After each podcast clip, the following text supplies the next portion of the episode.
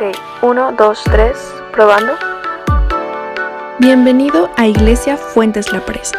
Creemos que la siguiente palabra que escucharás será bendición para tu vida.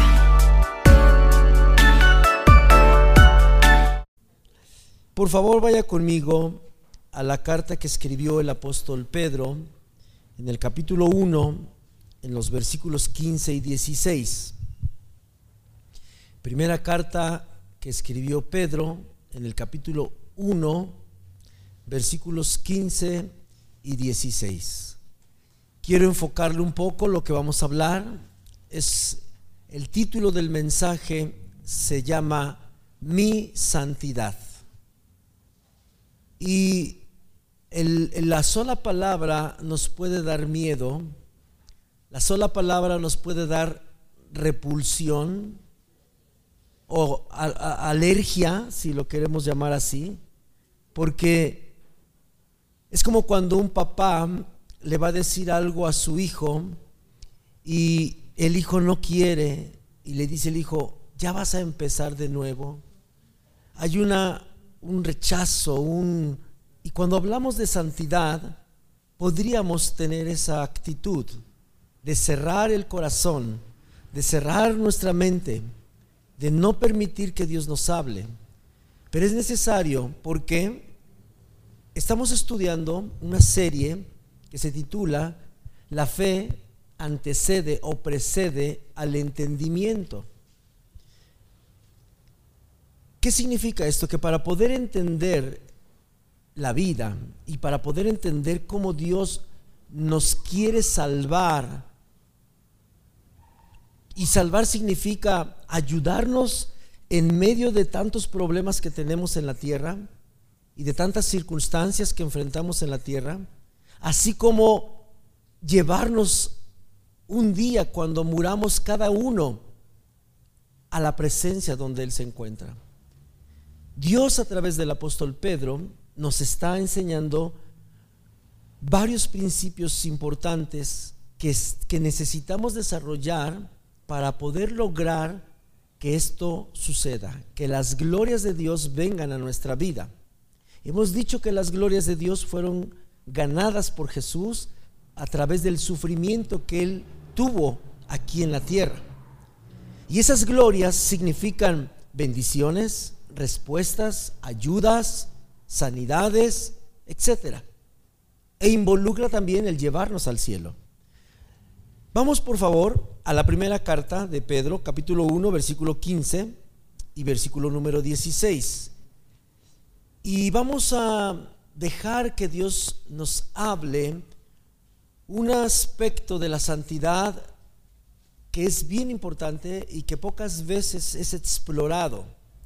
Y que por esa razón también muchas veces cerramos mente y corazón y no queremos escuchar el consejo cuando se trata de santidad. Vamos a ver cómo lo dice Pedro. Pedro dice en el versículo 15 así, sino como aquel que los llamó es santo, ser también ustedes santos en toda su manera de vivir.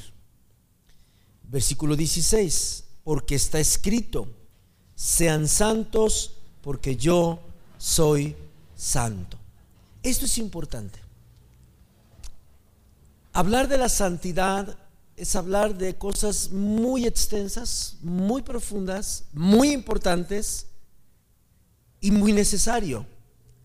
Pero Pedro aborda eh, eh, en la parte de la santidad para remitirnos a un libro que él conocía como judío, que era un libro del Antiguo Testamento, que formaba parte de la ley y era el libro de Levíticos. Y ciertamente la santidad tiene que ver con el aspecto moral, es uno de los aspectos que sobresalen de inmediato, toda la parte moral, ¿verdad? Y esa es la parte que nos hace más incómodos. Ustedes recordarán un episodio en la historia de Jesús cuando perdonó a una mujer hallada en el acto pleno de estar con otro hombre y que la ley decía que tenía que ser apedreada y muerta por el tal acto. Sin embargo, Jesús lanza una expresión que hasta el día de hoy es profunda. Y él dice que lance la primera piedra aquel que está libre de pecado. Hablar de santidad nos va a confrontar, pero es una confrontación necesaria para edificar, necesaria para crecer. No es una confrontación de Dios como para reprobar. Es una es un espejo que Dios nos pone para poder visualizar la postura de nuestro corazón, porque traducido de una manera muy sencilla es como si Dios nos preguntara, ¿les gustaría estar en el cielo conmigo? Yo creo que cualquier persona que escuchara de boca de Jesús esta pregunta, ¿te gustaría estar conmigo un día en el cielo? Yo creo que no hay un solo ser humano que le diga no a Jesús como respuesta a esa pregunta. Eso es lo que pienso, pero usted tiene la respuesta en su corazón. Bueno, esa parte es la que quiero hablar. Cuando Pedro habla de la santidad, nos remite al libro de, Levítico. Así es que vamos a ir al libro de Levítico. Capítulo 11 primero, por favor, versículo 44. Y hoy vamos a ver una cara de la santidad que es poco explorada, no porque la parte de la moralidad sea no importante, es muy importante, es muy importante, muy profunda, y no por ello que vamos a ver ahorita la el otro aspecto, vamos a restar la importancia a la que Jesús se refirió con aquella, aquella historia que le acabo de mencionar. Pero es importante ver este otro aspecto de la santidad, porque este otro aspecto de la santidad es tan práctico que muchas veces no pensamos que tiene que ver con la santidad a la que Dios necesita que lleguemos. Vamos por favor a Levítico 11, 44. Cuando el apóstol Pedro menciona y hace referencia que hubo un llamado y, y, pone como énfasis la calidad de aquel que llamó, dice, así como el que te llamó que es Dios, es santo, tú también que fuiste llamado, tienes que ser santo. Y entonces aquí es donde se abre el panorama de la otro aspecto de la santidad, práctica, necesaria de ejecutar. Fíjense cómo dice el versículo 44, porque yo soy Jehová su Dios. Ustedes, por tanto, se deben santificar y serán santos, porque yo soy santo. Así que no contaminen sus personas con ningún animal que se arrastre sobre la tierra. 45. Porque yo soy Jehová que los hago subir de la tierra de Egipto para ser su Dios, serán pues santos porque yo soy santo. Esto es importante, muy importante. Hay un llamado de parte de alguien llamado Dios a nosotros, los humanos, los seres humanos, a participar de la santidad de la que Dios dice que Él es. Y aquí está un, un punto importante. En este pasaje nos habla la Biblia de un proceso de santificación y de una condición de ser santo. Eso es importante. La condición de ser santo significa que cuando Jesús vino a la tierra, vino a morir para perdonar los pecados de las personas y las personas recibimos el perdón de pecados cuando aceptamos el sacrificio de Jesús como cordero que dio su vida para perdonarnos y cuando nosotros confesamos a Jesús como nuestro Salvador y creemos que Él vino a eso y nos arrepentimos de nuestros pecados, la Biblia dice que en ese momento sucede algo sobrenatural. Pasamos de la muerte a la vida. Somos justificados delante de Dios y entonces Dios a través de ese sacrificio nos coloca en la condición de santos, de gente apartada, gente perdonada por todos sus pecados. Es como si alguien nos tomara de esta posición donde ahorita usted me ve y me colocara en otro carril. Y este otro carril se llama ser santo. Ser santo no tiene que ver con mi esfuerzo personal.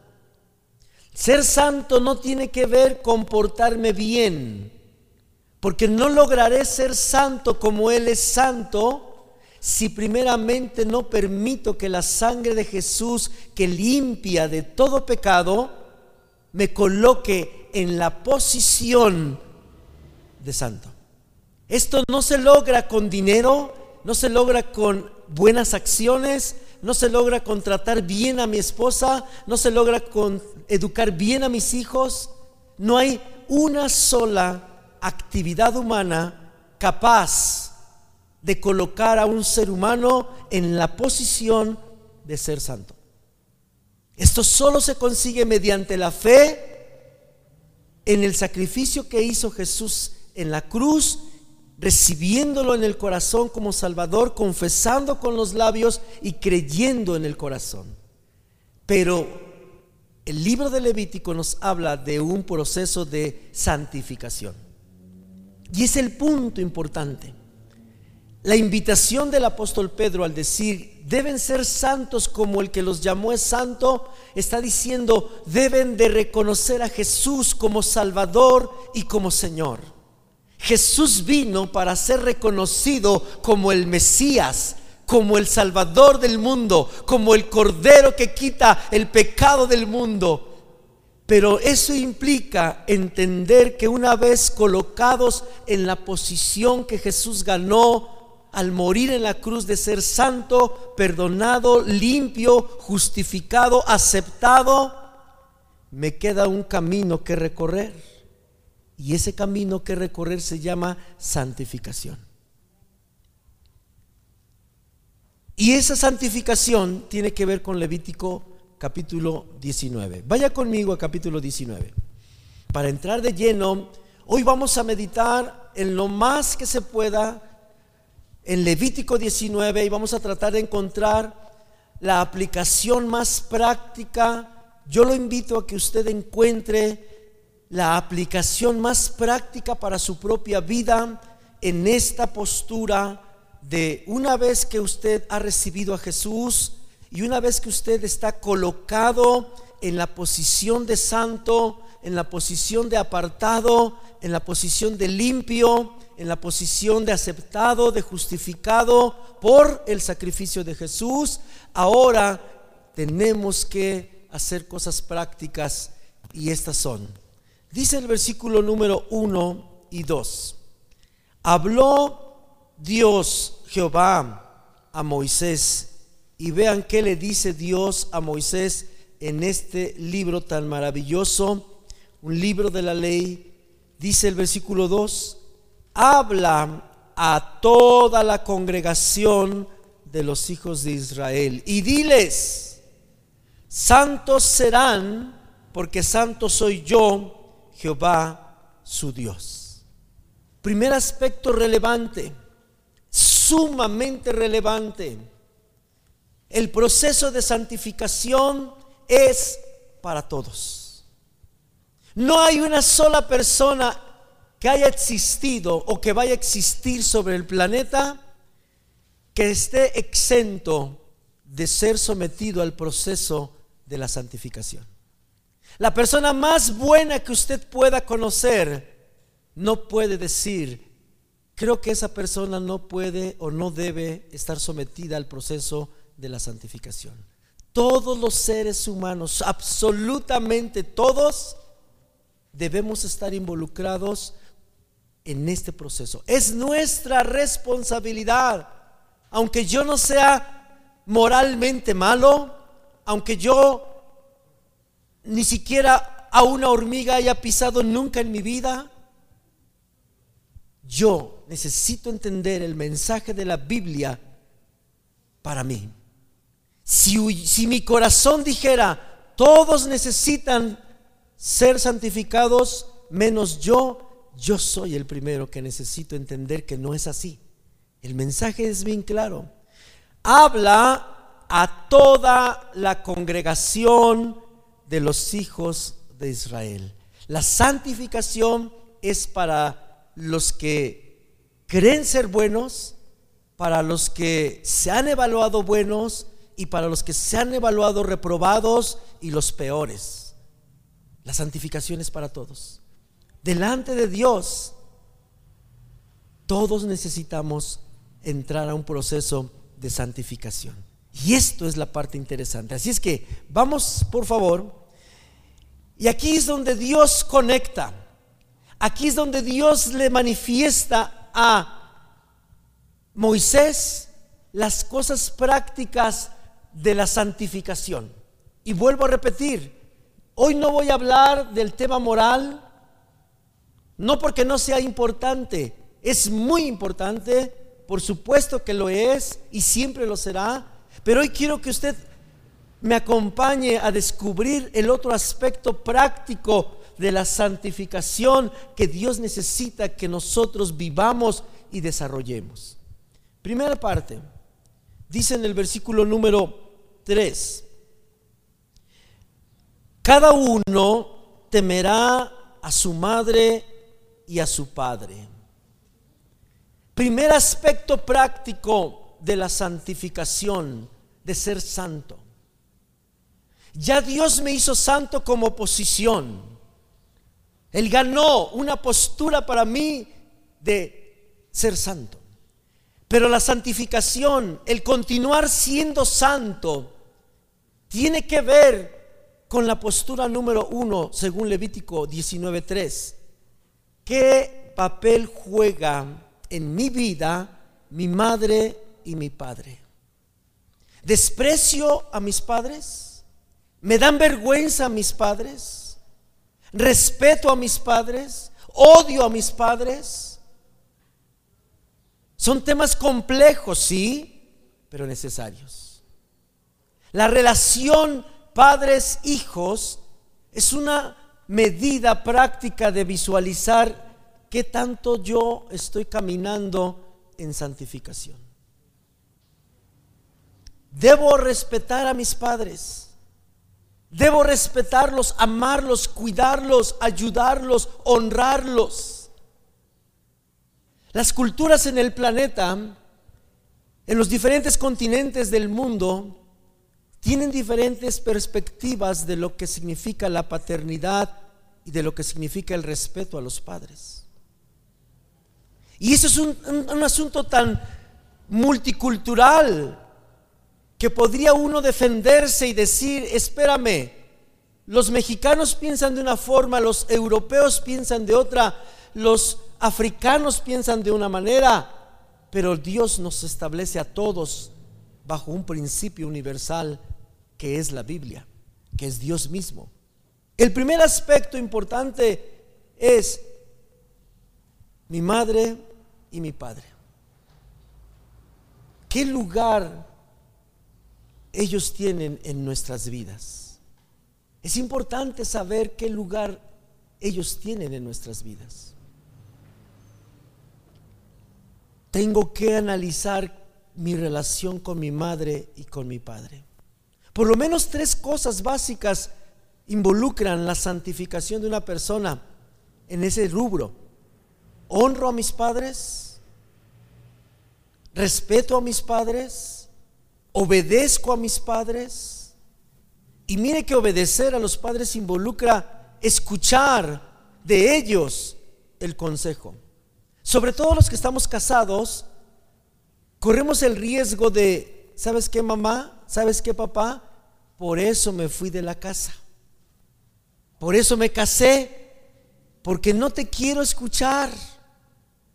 El peor error que un hombre adulto, una mujer adulta casada o que viva o que tiene pareja es haber cerrado su corazón hacia su padre y hacia su madre. Hoy es día de volverse a los padres.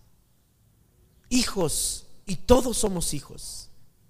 tenemos que volvernos a nuestros padres. Por muy ignorantes que nos parezcan y nosotros muy sabios que nos podamos creer, tenemos que volvernos a nuestros padres. Habemos hijos que cuando tenemos un poquito de dinero menospreciamos que nunca nuestros padres nos pudieron dar algo. Tienes que quitar el menosprecio de tu corazón porque no es así. Si Dios te ha dado a ti como hijo, es para que tú le des ahora y honres las necesidades de tus padres. Necesitamos volver al principio de la Biblia. Una persona en proceso de santificación, es decir, mantenerse santo porque Dios ya lo hizo santo, le interesan sus padres. Respeta a los padres, respétalos, ámalos, cuídalos, procúralos. Yo sé que esto, cuando existe un matrimonio, se vuelve una guerra campal. ¿Por qué? Porque el esposo puede tener deseos de cuidar a los, a los papás de él, pero a los suegros los ignora. Y la esposa puede tener el deseo de cuidar a sus papás, pero el esposo no lo deja. Y se vuelve un conflicto gigantesco. Hay que ponerse de acuerdo. Ambos tienen la responsabilidad, hombre y mujer tenemos la responsabilidad de cuidar a nuestros padres, de honrarlos, de obedecerlos. Así es que los que estamos casados y tenemos padres de ambos lados, habrá que ponerse de acuerdo porque habrá que empezar a honrarlos. No cinco pesos para allá y un peso para acá. Si nada más hay un peso, pues 50-50. ¿O no es cierto? Es importante. Es por poner un ejemplo. Dios conecta de inmediato la santificación de una persona y se lo voy a traducir ahora en griego. O sea que lo que está diciendo Dios es que si yo no me importan mis padres, no los honro, no los obedezco, ¿quiere decir entonces que no soy santo? Le dejo el argumento. Usted contéstese.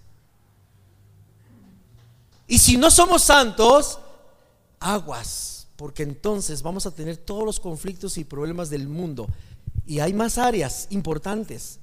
Volvamos al principio maravilloso.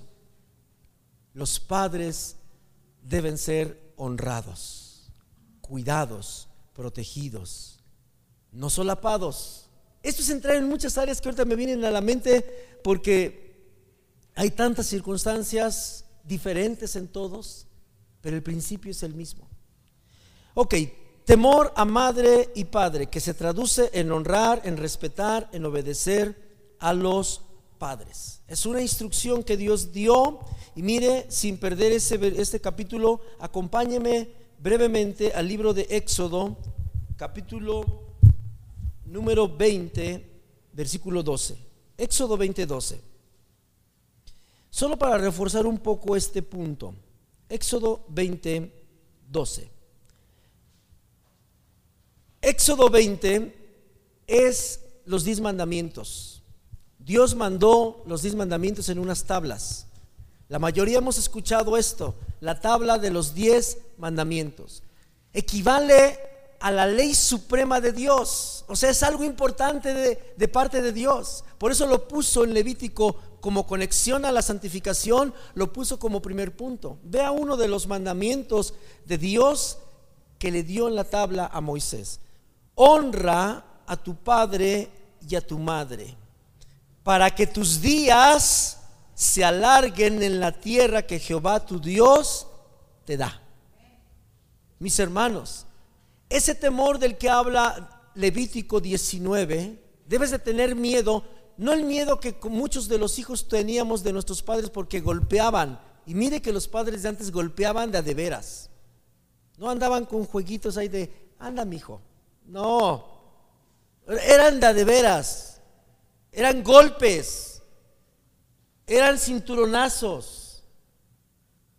Y no los estoy ni justificando ni, ni condenando, solamente es un comentario, ¿de acuerdo? Fíjese, ese, ese, temor que nosotros le debemos, no, no, no, yo no me voy de pinta, porque si me voy de pinta, no, no, no conoces a mi mamá. ¿No conoces a mi papá? Ush, me acaba el cuero en, acá en las pompas. No es esa clase de miedo.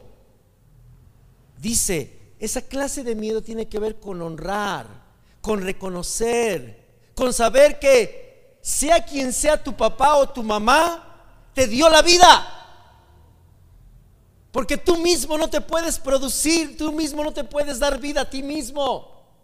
Y eso significa un grado de honor alto. Así sea el más ignorante, así sea el más torpe, debes honrar a tus padres. Es parte de tu santidad. Es parte de nuestra santidad honrar a nuestros padres. Ok. Regresemos por favor a Levítico 19. Yo dije que no, me iba a entretener, ya me entretuve aquí. Dice el versículo, el, versículo 3, y mis días de reposo en la, la siguiente parte. Debemos de tener temor de los días de reposo de Dios. Así dice Levítico 19, 3. Dios vuelve a conectar otro aspecto de la santidad de una persona. Respetar los días de reposo no significa que vamos a volver a la ley y respetar el sabbat, porque está escrito en la ley, porque Jesús nos hizo libre de vivir bajo la ley. No habla de, respetar el sábado como el día sagrado y no porque sea no sagrado y no porque sea un punto de discusión religiosa el que sí o el que no. Este no es el punto de discusión. El punto es este. La santificación de una persona, la santidad de una persona, Dios la conectó con tener temor del día de reposo. ¿Sabe cómo podemos traducir tener temor en el día de reposo? De esta manera, obediencia a la palabra de Dios. Cuando Dios dijo, tú debes santificarte, hablando, conectando en el temor del día de reposo, nos estaba diciendo, ya te puse como santo, ya te limpié, ya te purifiqué, ahora debes vivir obediente a la palabra que yo doy, que es la Biblia. Eso es lo que significa. Una persona santa es una persona que decide ser obediente a lo que la Biblia dice. Y eso es una decisión importante. No soy obediente a lo que una iglesia local establece como disciplina. No soy obediente a lo que un pastor dice que se debe hacer. Soy obediente a lo que está escrito en el libro inspirado por Dios, que es la Biblia. Eso es lo que Dios conecta. Si yo no obedezco lo que la Biblia enseña, mi santidad está en riesgo. No puedo creer que soy una persona santa, apartada, si no me importa lo que la Biblia dice. Si no me interesa obedecer la Biblia por completo. Yo necesito tener en gran valor lo que la Biblia dice. Y se lo voy a simplificar de esta manera. Yo puedo decir que sí me gusta obedecer la Biblia como parte de, si esa es condición para que yo sea santo, voy a obedecer la Biblia. Y lo puedo decir. ¿Y sabe dónde me doy cuenta que no es verdad? Número uno, porque no tengo una Biblia personal. No la leo y la tengo como un fetiche. Solo cuando la quiero abrir para que algo sobrenatural salga.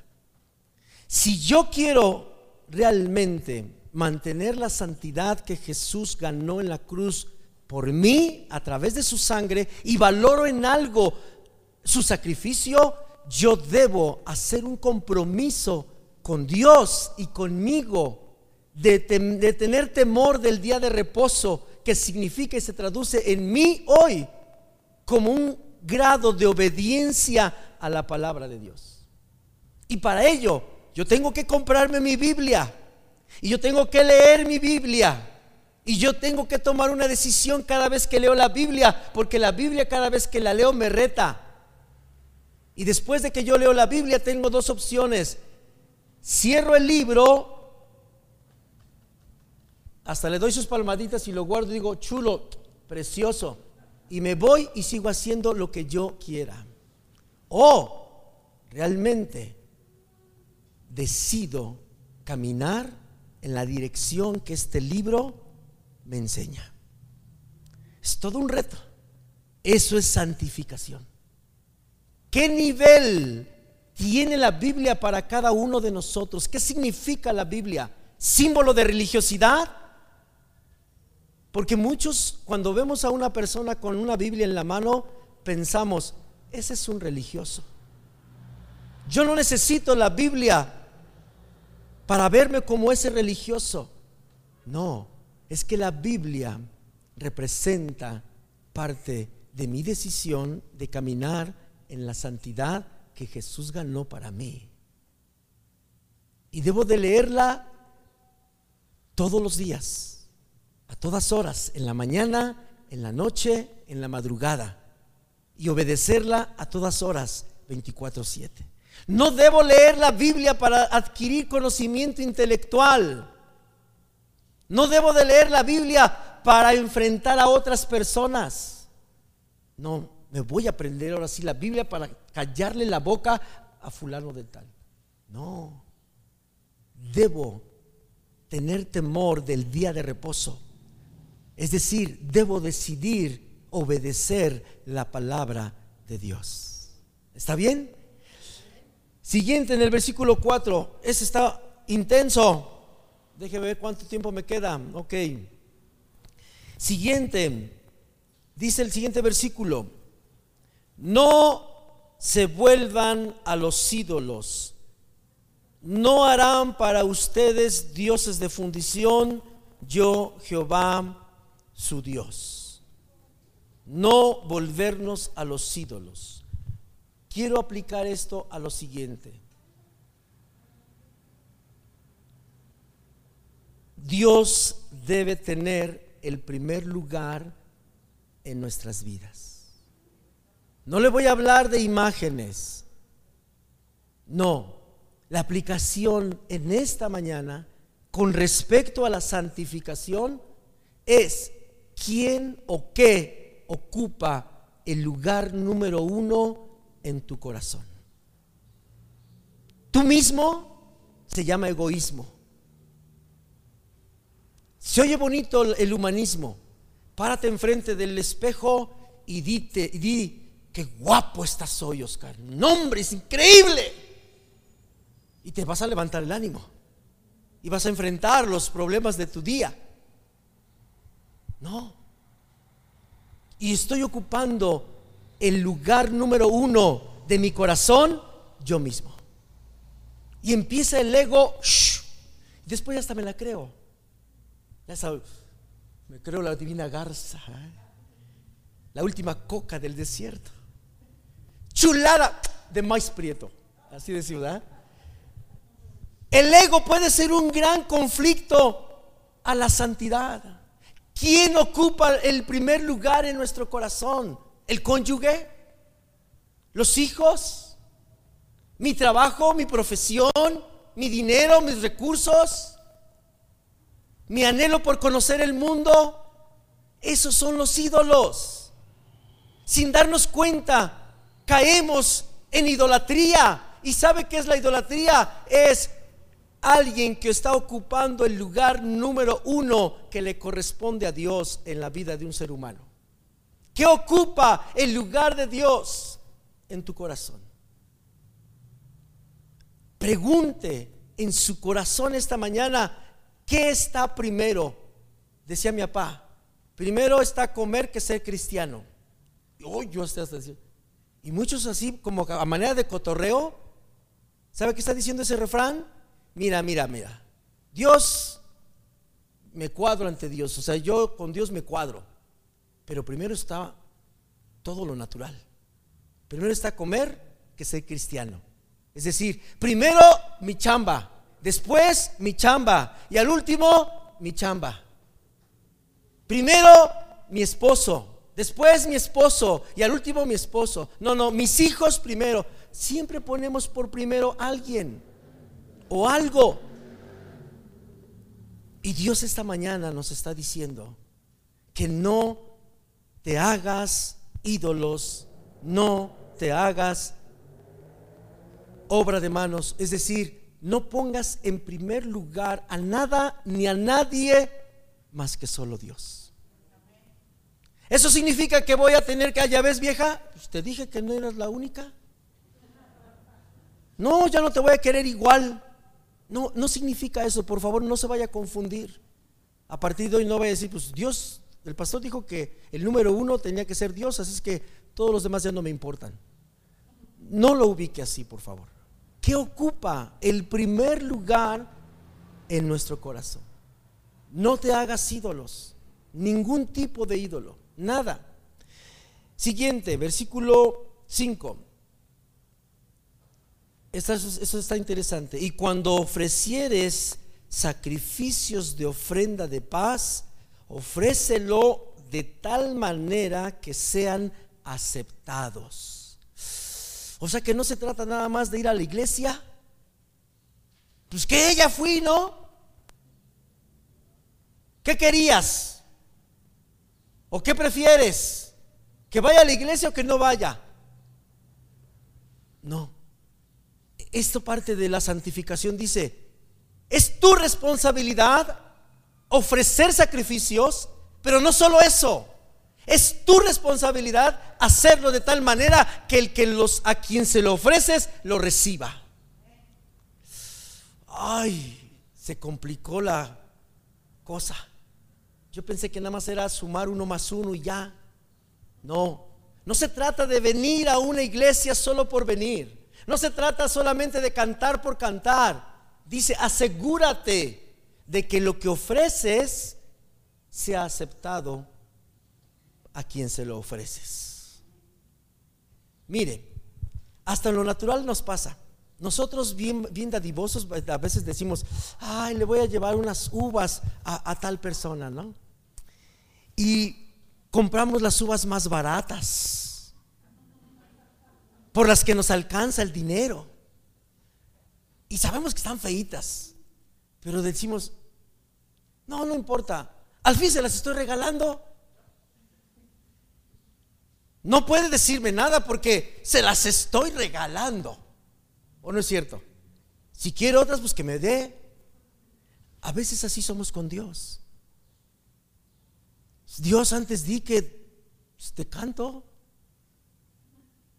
Antes di que pues voy de vez en cuando, pero voy. A veces creemos que la manera en la que ofrecemos sacrificios que es la manera en la que vivimos, antes Dios nos tiene que agradecer. Pues no soy igual que el otro. ¿Se acuerda una ocasión Jesús en el muro de las lamentaciones, en el muro de las oraciones? Había dos personas orando, uno y el otro, el, el judío este, ¿no? Orando. Ay, Dios te doy gracias porque no soy como este. Mira nada más. Todo feo. Y el otro agachado. No se trata de ofrecer, solo por ofrecer. Se trata de estar seguros que lo que estamos ofreciendo llegue y sea aceptado. ¿Qué sentiría usted cuando usted compra esas uvas de las que le dije y llegara? Vamos, voy a poner como ejemplo yo. Que usted llegara conmigo y me regalara de esas uvas que le comenté. Y que yo le dijera, no Marisol, ¿sabes qué? No inventes, están bien feas. Mira nada más. De 20 uvas que me traes, hasta eso me traes bien poquitas. A mí me gustan muchas. Me hubieras traído un kilo. Ve, ve, viendo cómo te sentirías tú en tu corazón con lo que te estoy diciendo. No inventes de 20 uvas. Me voy a atrever a decir una palabra más hiriente. ¿Me la permite? De 20 miserables uvas que me estás trayendo 18 están podridas. Tú vas a sentir un golpe, ¿verdad? Pero hay algo que no sea verdad de lo que te estoy diciendo. Compraste las más baratas. No importa si estaban podridas. Nunca te aseguraste de que a quien tú le ibas a dar las uvas le gustaran si eran verdes o rojas si eran con semilla o sin semilla, si le gustaban las podridas o las buenas. Tú nada más querías llevar uvas y punto, se acabó. Lo único que tú querías era llegar y entregar. Y algunos todavía nos damos el lujo de sonar las trompetas, ¿no? Como cuando dijo Jesús, cuando llevamos la ofrenda de suénenme las trompetas, ¿eh? Por favor, acá la banda que esté tocando porque voy a echar mis 20. No se trata de ofrecer sacrificios. Se trata de, de saber con certeza qué le estoy ofreciendo y a quién se lo estoy ofreciendo y asegurarme que a quien se lo ofrezco lo recibe como a él le gusta. Esto me lleva a muchos principios. Se trata de él, no de mí.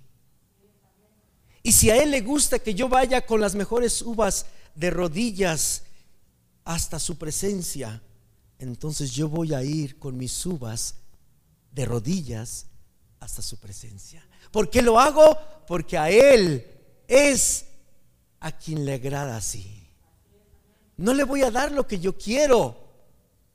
Porque me puedo comprar un buen traje y unos buenos zapatos y decirle, Dios, pues te, te traje la ofrenda con mis mejores zapatos, me costaron cinco mil pesos. Y tú me mandas de rodillas. Pues de qué se trata. Este punto es bien importante y con eso termino, porque hay muchos más. Vidas que agraden a Dios. Darle ofrendas que le agraden a Dios tiene que ver con vidas que le agraden a Dios. ¿Y sabe qué es una vida que le agrade a Dios? Acompáñame para terminar en Romanos capítulo 12. Pablo nos simplifica esta expresión. Romanos capítulo 12, versículo 1. Romanos 12, 1 dice, así que, hermanos, les ruego por las misericordias de Dios,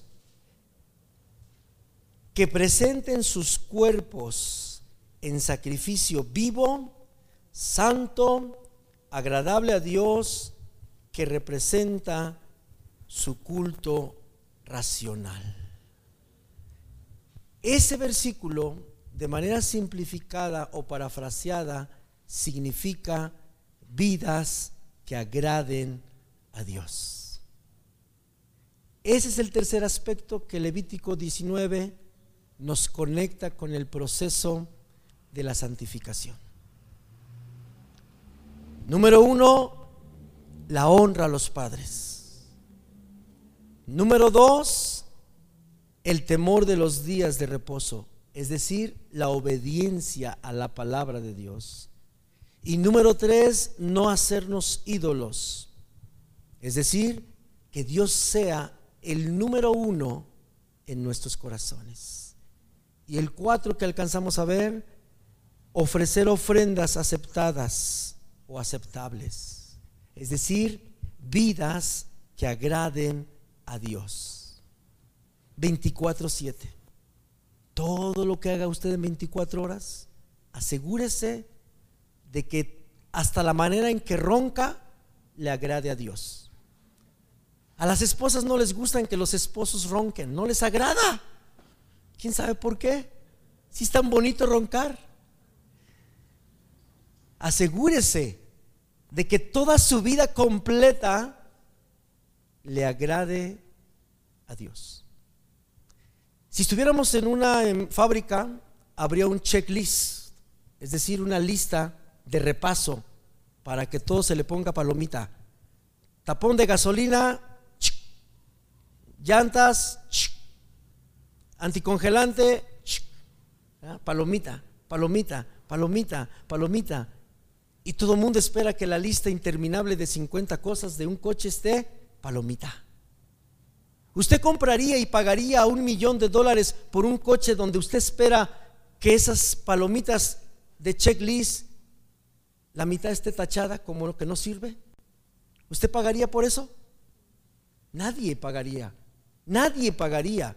¿Sabe qué hizo Jesús? Ese checklist lo palomeó y nos puso en la postura de santos y dijo, hey my friend, ya te hice checklist en todo, estás perfecto, listo para que sigas caminando, pero tú tienes que hacer esas otras cuatro cosas.